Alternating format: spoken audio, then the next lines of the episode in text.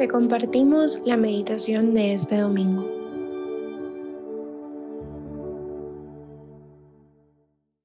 En el nombre del Padre, del Hijo y del Espíritu Santo. Amén. Ven Espíritu Santo, ilumina mi mente para saber qué es lo que quiero y también refuerza mi voluntad, no solamente para ser coherente con lo que pienso, sino para poder seguir las inspiraciones que tú me das, para ir más allá de lo que yo quiero y encontrar no solamente lo que tú quieres, sino lo que yo quiero en el profundo de mi corazón. Ayúdame a entender que trabajar en las cosas de mi Padre significa también trabajar en mi persona, crecer como persona y hacer fructificar el mundo. Hoy, domingo primero de octubre, vamos a escuchar el Evangelio según San Mateo, en el capítulo 21, de los versículos 28 al 32. En aquel tiempo Jesús dijo a los sumos sacerdotes y a los ancianos del pueblo, ¿qué opinan de esto?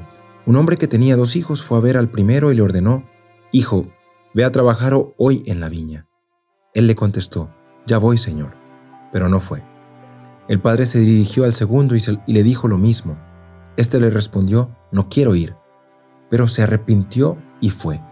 ¿Cuál de los dos hizo la voluntad del padre? Ellos le respondieron, El segundo. Entonces Jesús les dijo, Yo les aseguro que los publicanos y las prostitutas se les han adelantado en el camino del reino de Dios, porque vino a ustedes Juan, predicó el camino de la justicia y no le creyeron. En cambio, los publicanos y las prostitutas sí le creyeron. Ustedes, ni siquiera después de haber visto, se han arrepentido ni han creído en él. Palabra del Señor, gloria a ti, Señor Jesús. Si tú no vives lo que crees, existe el riesgo de que termines creyendo lo que vives en este Evangelio Jesús nos presenta la parábola de dos hijos que su padre les invita a trabajar en su viña. El primero dice, sí, voy a ir papá, y termina por no ir. El segundo manda a volar a su papá, pero termina yendo a trabajar.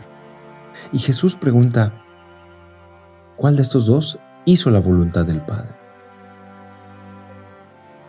Es claro, ¿no? El segundo aunque no quería ir, fue.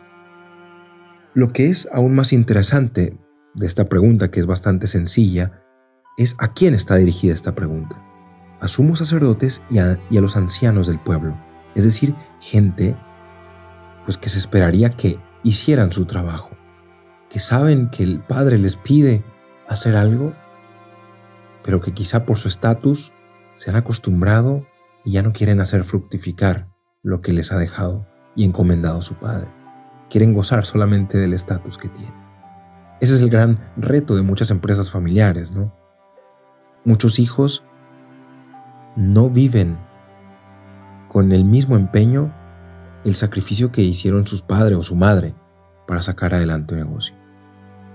Y Jesús en este Evangelio nos está invitando a, ver el trabajo en la viña como algo nuestro, yo me acuerdo, me cambió mucho la vida cuando alguien me invitó a mí a no criticar la iglesia y me dijo, es que tú eres también parte de la iglesia. Y era en un momento en el que sinceramente yo me, sentía muy lejano de la iglesia. Y me pegó mucho. Me pegó mucho porque pues me sentí involucrado. Quizá también esta ha sido tu experiencia, de alguna vez sentirte involucrado en algo que, que veías tan ajeno a ti. Jesús en, esta, en este Evangelio Dice, a ver, los publicanos y las prostitutas se les han adelantado en el camino del reino de Dios, porque han estado más abiertos a escuchar la novedad de, este, de esta invitación que ustedes, que se han acostumbrado a vivir de los frutos del trabajo del Padre. La importancia no es tanto la coherencia de creer, o sea, de decir algo y hacerlo, en este Evangelio Jesús nos recuerda que la importancia es estar abierto a cambiar, estar abierto a dejarte interpelar por Él.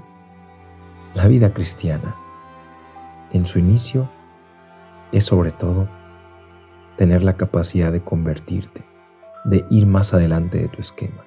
Y muchas veces son los que están más alejados de Dios.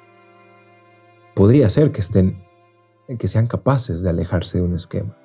Una persona que se apega mucho a su esquema, incluso religioso, puede ser muy terrorista en su modo de, de actuar y de pensar. En cambio, los publicanos y las prostitutas veían a Jesús como una novedad, como alguien que les, les invita a trabajar y aunque quizá al inicio decían, ¿sabes que no? Son capaces de poner en cuestionamiento su propio pensamiento y decir, pues sabes que al final voy. Al final voy. Jesús en este Evangelio nos está invitando a todos, tanto a los que nos sentimos cerca de Él como a los que nos sentimos también lejos de Él, nos está invitando a decir, al final voy, al final voy más allá también de mi modo de pensar, al final voy más allá de lo que creo que tengo que hacer o no hacer. Dios es un Dios de las sorpresas. Decía San Agustín, si tú crees de haber entendido qué es lo que quiere Dios, no has entendido nada no has entendido a Dios, porque Dios es más grande que tu corazón, Dios es más grande que tu mente, Dios es más grande que tu voluntad. Y es en esta parábola que Jesús nos, nos está recordando que lo que quiere es que enriquezcamos al mundo, enriquezcamos la viña y así también nos enriquezcamos nosotros mismos. Esta pregunta iba dirigida a sumos sacerdotes y a los ancianos porque era gente que de una parte sabía mucho las respuestas y los ancianos pues llegaban a una cierta rigidez de pensamiento. Para seguir a Jesús hay que tener sí un pensamiento crítico, pero un pensamiento crítico que es capaz de poner en crisis tu propio pensamiento, de, de poner en crisis tu propia decisión y decir, acojo esta invitación y al final voy.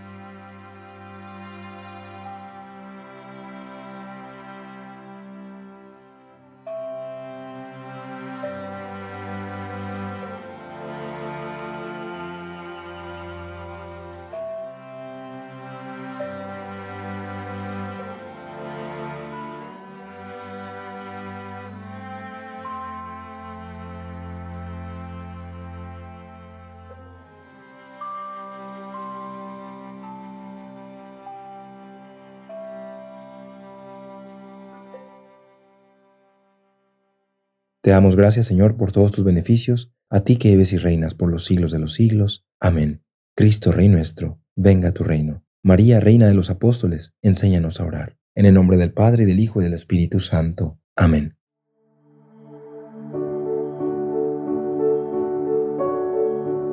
Te invitamos a seguir en oración y dejar que tu alma sonríe en su encuentro con el Señor. Nos escuchamos mañana.